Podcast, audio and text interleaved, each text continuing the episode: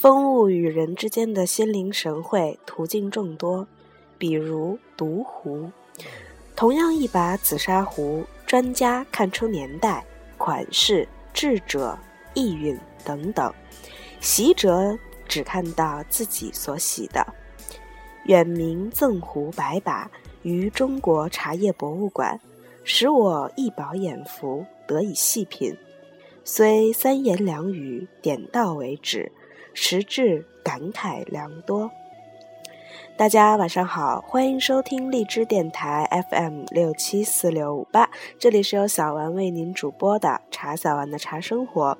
在今天的广播当中，小丸将带大家一起领略茶语者的最后一部分——茶之气，五虎百毒。嗯，在书中呢是有大量的这种嗯。紫砂壶的照片的，嗯，所以呢，大家在听的时候一定要脑洞大开，想象着那个壶的，呃，形样子。当然，如果您听了小丸对《茶语者》的朗诵和阅读之后，更希望您可以买一本《茶语者》在家中阅读，因为这本书真的写得非常好，可以说是集王老师多年的，呃，这样一个精髓于。一本书，所以希望您从书中可以得到很多。那好，今天呢，继续为大家来阅读最后一部分《茶之气》。《茶语者》，作者王旭峰，播者茶小丸。明紫砂提梁壶，老僧入定。二零零七年春夏之交，我刚从作家协会转入浙江林学院茶文化学院，院方要审听我的上课教学能力，我选择了《茶文化概论》课中茶具单元的紫砂壶内容。想要找到一些实物作为教具，便找到了吴远明。他打开家中巨柜。找到了各个年代的一些典型紫砂壶款式，其中向我隆对隆重推出的就是这把明紫砂提梁壶。说此壶比供春壶还早一些，称得上是原始紫砂器，是紫砂陶用泥从不纯到纯的过渡时期的实物见证。我看到这把壶质朴至极。壶身施了一层酱釉。远明告诉我，此为钢镚釉。远明又告诉我，当初贡春与他的主人在金沙寺读书时，曾向一位寺中老僧学习制壶，而这位老僧所制的正是这种类型的提梁壶。二零零五年，北京中贸拍卖过一把类似的壶。壶身有金山寺内用之名，最后以五十万成交。远明借我的这把壶虽无名，但形制一样。远明推论，正是明代同期流行的民间使用的紫砂壶。我闻此言，又观此壶，便觉那是金山寺老僧已入禅定，化身为壶，与我结缘。小心翼翼地抱在壶中，一路请到百里外的学院。那堂课对我很关键，讲的也算成功。课后，青年教师们纷纷上来，抱着这把壶拍照合影。我很害怕，连声喊：“那可是五十万啊，千万不可失手啊！”其实我心里明白，此为无价之宝。区区五十万，岂可估之？此壶后来在我的办公室藏了好几个月，才还给远明。如今转至于我与远明当年共同供职的中国茶叶博物馆，真是求人得人，物归其所。金山寺老僧若知，必曰：“缘焉，缘也。”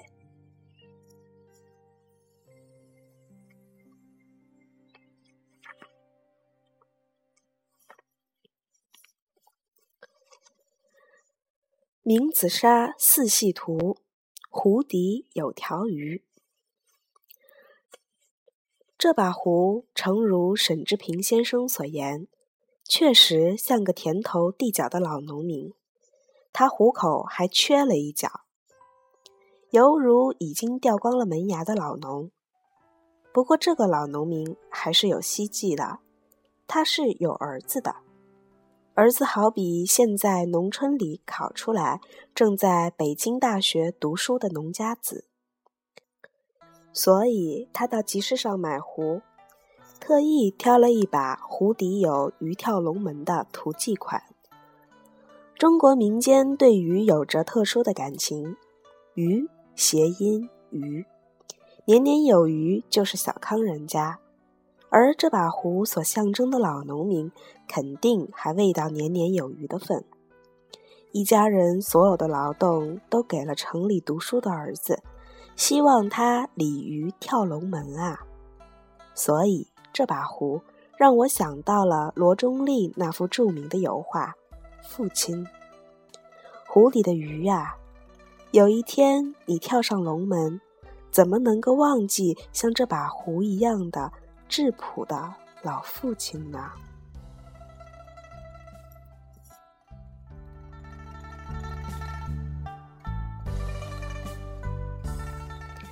名紫砂小壶，小老大。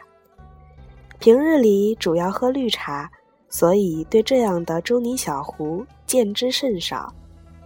根据浓缩的都是精华的真理，可知在我面前置放的是一个历经岁月洗礼的小老太太。后面再漂亮的国色天香，也得对她顶礼膜拜。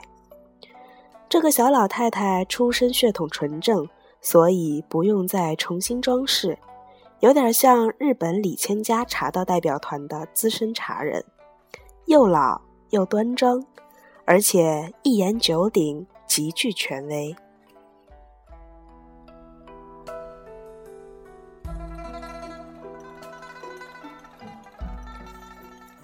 明末紫砂绞胎嘉佑瓜楞罐，大花脸鲁智深。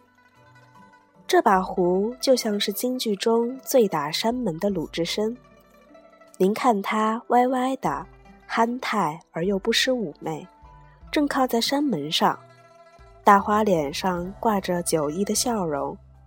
我听我的助手潘成转述了远明收集此壶的故事，说的是有一天他在慈溪某处地摊上逛，已经到了收摊的时候。发现一家地摊上放着这个宝贝，被称为紫砂绞胎器。这种工艺技法从唐代始到清初止，类似的紫砂器皿只有一件完整的现藏于扬州博物馆，而另一件彼时就在吴元明眼前闪动，发出行云流水般的光芒。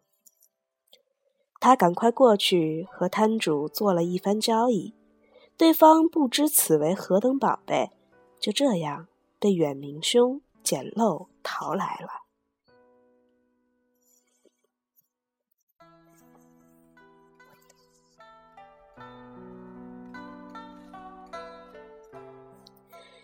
明末清初紫砂提梁壶，程派青衣。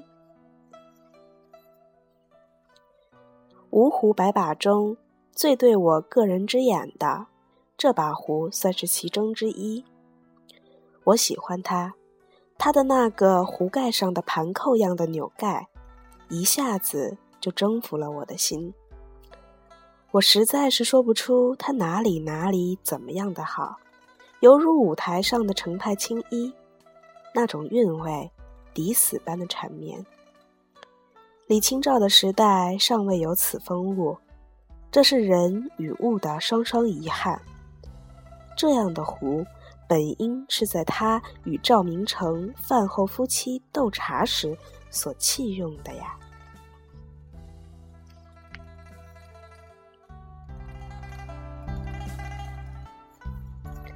徐万祥款紫砂圆壶，徐万祥何许人？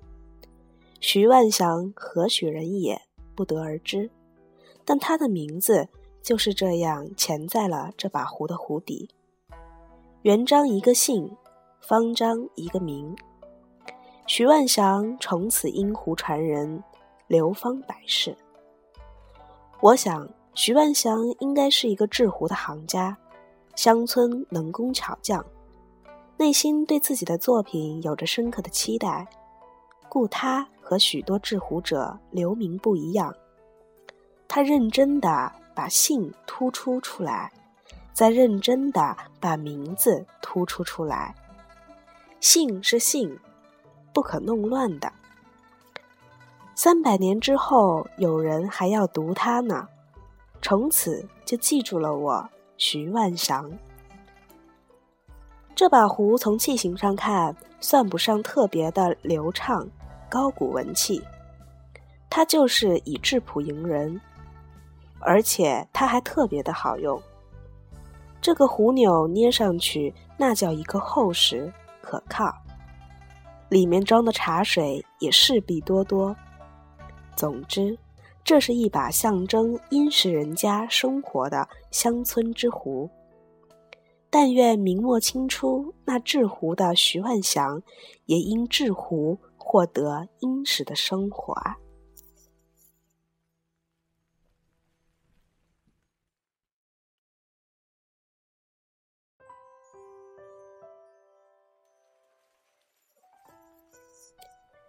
明远款紫砂茶叶罐，大隐隐于器。这只紫砂茶叶罐好像没什么可说的了，两种评价鲜明：认为好的那是极致的好，认为不起眼的那是极致的不起眼。它一点儿也没有剑走偏锋的意思，和别致雅趣什么的也毫不沾边。这是一只完全看破红尘的紫砂茶罐。我在上茶文化课的时候，一直把茶罐称之为茶藏。陈明远这个人也是给我藏起来的感觉。此人在康熙年间出生宜兴制陶世家，人们将他与贡春、石大彬并列相提。说他开创了一代壶艺文理工巧的风格，说他发展了紫砂的新品种，说他拓展了花货的装饰手法，说他的作品有高雅脱俗的文人味。这些都是行内人的评价，对一般喜欢紫砂壶的人们而言，我想他的东陵瓜壶就是最能代表精神品相之壶。这把壶现藏于南京博物馆，实际上就是一款南瓜形的壶。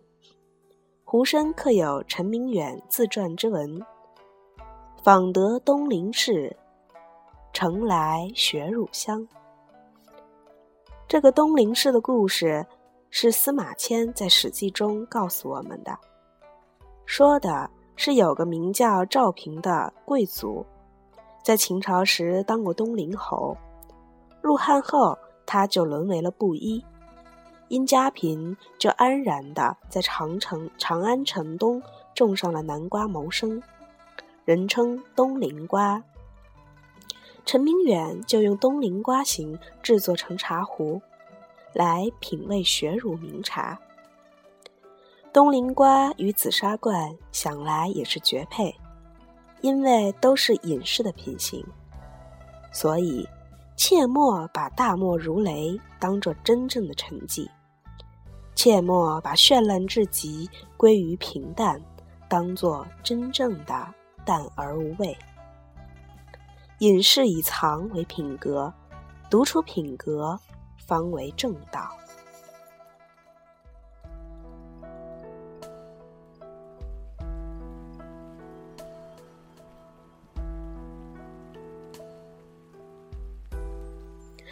今天的节目就到这里，敬请期待下一集。小丸将会为您介绍更多的壶。